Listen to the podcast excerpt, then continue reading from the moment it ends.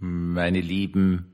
Was habe ich heute so getrieben? Also der Mittwoch ist immer der äh, vollste Tag sozusagen. Viel Schule, ins Büro gehen, mit der Sekretärin reden und so weiter und so fort. Und ich habe das gut geschafft. Und an dieser Stelle möchte ich was sagen. Äh, offenkundig, wie ich wirklich krank war, waren diese Podcasts sehr, sehr, sehr, sehr eigenartig. Da hat es ein paar wirklich durchgeknallte anscheinend gegeben. Und ich lasse die aber stehen, weil sie etwas mit meiner Lebensgeschichte zu tun haben, auch mit meinem völlig reduziert sein in dieser Krankheitsphase drinnen. Und ich wollte eine Sache sagen, ich möchte mich bei euch so sehr bedanken, die ihr diese sehr, sehr schwache Phase überstanden habt äh, und noch da seid und dran geblieben seid. Und das finde ich einfach eine ganz, ganz wunderbare Geschichte. Eine Geschichte, die nachher dann kommen wird. Ja, morgen äh, habe ich auch wieder einen sehr vollen Tag. Ich hoffe, dass meine Gesundheit dementsprechend ist, dass ich das schaffe, weil in der Frühschule dann nach St. Georgen am Lenksee hinauffahren, dort eine Beerdigung halten und dann wieder Schule. Also das ist dann schon, da weiß man schon, was man dann hat, vor allen Dingen aufgrund der äh, völlig unterschiedlichen Situationen. Auf der einen Seite hast du da eine trauernde Familie, auf der anderen Seite äh, sehr fröhliche junge Menschen. Ich bin sehr gespannt, wie das wird und werde mir das anschauen und werde euch dann auch berichten. Herzlich willkommen zum Tagebuch eines Pfarrers von eurem Hans Spiegler, einem Pfarrer im Internet. Morgen werde ich also eine Beerdigung halten. Morgen werde ich eine Beerdigung halten einer sehr alten Dame, die fast an die 100 geworden ist. Und gestern bin ich mit äh, dem Sohn und der Schwiegertochter zusammengesessen. Da haben wir über alles geredet, wie wir das machen. Und sie haben mir also einfach von der Mutter respektive Schwiegermutter erzählt. Und das sind entzückende Menschen gewesen. Wir haben uns, glaube ich, wirklich sehr gut verstanden, sehr gut unterhalten. So auch ein bisschen schwadroniert über das Leben selbst am Beispiel des Lebens der verstorbenen Dame. Und jetzt erzähle ich euch was und erzähle euch was, warum ich diesen Podcast nenne und morgen die Predigt nennen werde, ein ganz normales Leben. Das heißt auf gut Deutsch, die Dame kommt in den äh, 20er Jahren des vorigen Jahrhunderts auf die Welt, kommt hier in Kärnten im Umfeld auf die Welt und ja, zunächst einmal passt alles und wächst auf und ist Kind und ja, sie ist jung, Kind, Schule, der Hitler kommt, der Zweite Weltkrieg geht los und wie damals üblich arbeitet sie beim Bauern, wird nicht in den Dienst gegeben immerhin. Also da war schon ein, ein gewisser Wohlstand der Eltern da, aber es ist völlig klar, ab einem bestimmten Alter hier in der Gegend arbeitet man beim Bauern. Was sich am Schluss dann sehr, sehr positiv herausgestellt hat, gerade gegen Kriegsende, weil man halt was zum Essen hat. Und das darf man nicht vergessen, wie unglaublich toll das war, wenn man schon beim Bauern gearbeitet hat, weil man nicht gehungert hat. Äh, sehr, sehr im Unterschied zu den Geschichten, die mir meine Eltern, die in Wien waren, erzählt haben, wie unglaublich schwierig es in der unmittelbaren Nachkriegszeit äh, und im, im, im Bereich des Zusammenbruchs des Deutschen Reiches war, für Großstädte überhaupt an Essen ranzukommen. Also das waren ganz furchtbare Situationen. Und ja, dann arbeitet sie dort, dann lernt sie einen Mann kennen, verliebt sich, die zwei heiraten, es kommen drei Kinder auf die Welt. Leider verstirbt eines der Kinder relativ früh noch im Kindesalter aber sie schafft es irgendwie einfach für den, mit dem Mann und den zwei überlebenden Kindern ein gutes Leben zu führen, ein sicherlich bescheidenes Leben. Ja, der Mann ist dauernd weg, arbeitet bei den Großbaustellen der, der Nachkriegszeit, also den äh, riesigen Speicherkraftwerken, die da in, in, in Salzburg und Tirol errichtet werden und er leidet dabei einen Arbeitsunfall bei diesem Errichten dieser Seilbahnen und verstirbt.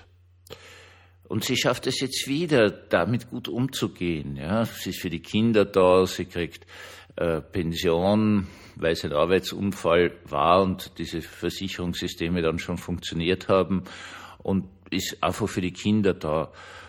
Zehn Jahre später lernt sie wieder wen kennen, lebt dann mit dem Mann zusammen lange, der ist noch nicht so lange verstorben und das hat gut funktioniert. Und dann gibt es etwas, was ganz spannend ist, das hat mir so gut gefallen, ja, auf die berühmte Frage hin, die der Pfarrer immer stellt, ja, was hat dem Verstorbenen, der Verstorbenen wirklich Freude gemacht? War eine Sache, die ich auch so gerne mache. Also ich mich da sofort sehr nahe gefühlt. Einfach mit dem Auto irgendwo hinfahren, heißt auf gut Deutsch, Sie haben schon ein Auto. Irgendwo hin, wo man neugierig ist und dort aussteigen und dann nicht mit dem Auto umfahren, sondern spazieren gehen, sich ein, einen Ort anschauen, an, an die Adria hinunterfahren, ist ja von Kärnten nicht so weit entfernt, okay? Oder auch in Österreich irgendwo hin und, und Neugierde leben, wie schaut's dort aus, wie leben die Leute dort? was ist dort? Also eine ganz schöne Sache, also eine, eine, eine Neugierde auf diese Welt und auf das Leben selbst, das sich ganz lange gehalten hat wirklich lange. Die Dame war bis zum Schluss eigentlich gesund. Also faszinierend. Sie konnte sogar ohne Lesebrille lesen mit an die 100. Also ganz, ganz selten, aber es gibt also diese einzelnen Ausnahmen, wo das geht. Und irgendwann einmal geht's halt allein nicht nimmer, weil der Lebensgefährte ist verstorben und wird ein Platz im Heim gefunden und auch im Heim passt das jetzt. Und sie wird schwächer. Sie wird einfach schwächer. Also ich habe ja auch so eine Phase hinter mir gehabt, wo ich körperlich sehr, sehr schwach war. Und ich sage Ihnen gleich eins, das ist nicht arg. Also du kriegst das selber nicht mit. Du kriegst es nicht mit. Du weißt zwar, dass du viel herumliegst, dass du nicht aufstehst, also das, das merkst vielleicht schon, dass du sehr, sehr erfreut bist, wenn dir jemand was zum Essen bringt. Das ist eine ganz tolle Geschichte. Und du, du, du leidest aber unter dem nicht. Das, das wollte ich jetzt hier an dieser Stelle mal sagen. Und, und was ist jetzt Ihre große Freude in dieser letzten Lebensphase? Das sind die Enkelinnen und die Enkel. Und vor allen Dingen eine Enkelin und wo eine ganz eine gute Beziehung besteht und die kommen, wann immer es möglich ist, zu Besuch, besuchen die Oma, sind da und das ist das große Glück. Ihr merkt jetzt, warum ich das am Anfang so betont habe, dass, wie schön das ist, dass offenkundig auch, wie ich sehr reduziert war, Leute an mir dran geblieben sind. Und das ist das Tollste. Weil das ist das, wo du wirklich strahlst. Das sind dann die E-Mails, die ihr mir geschickt habt. Das ist die eine nette Dame, die dann für mich sogar äh, angeboten hat, was einkaufen zu gehen, mir einen Geburtstagskuchen zu bringen und so weiter und so fort. Also das ist es, was dich in Wirklichkeit am Leben hält. Dieses Leben hat jetzt geendet. Schmerzfrei, einfach immer schwächer werdend, mehr schlafend, bis dann hinüber schlafend. Also gutes Leben mit hohen Herausforderungen, zwei Todesfälle natürlich, aber äh, irgendwie geschafft und gut geschafft. Und diesen Kern, was für uns am aller, allerwichtigsten ist, nämlich diesen Moment, dass da Menschen sind, denen immer wichtig ist, die vorbeikommen, die schauen. Also bei mir natürlich auch Kinder dauernd angerufen und, und brauchst was und so weiter und so fort. Und das ist es. Das ist es, was man wirklich braucht. Das ist es, was uns wirklich die Energie gibt. Und wann immer Sie und das möchte ich jetzt ganz klar sagen, sowas machen, an wem dran sind, nachfragen, wie geht's da?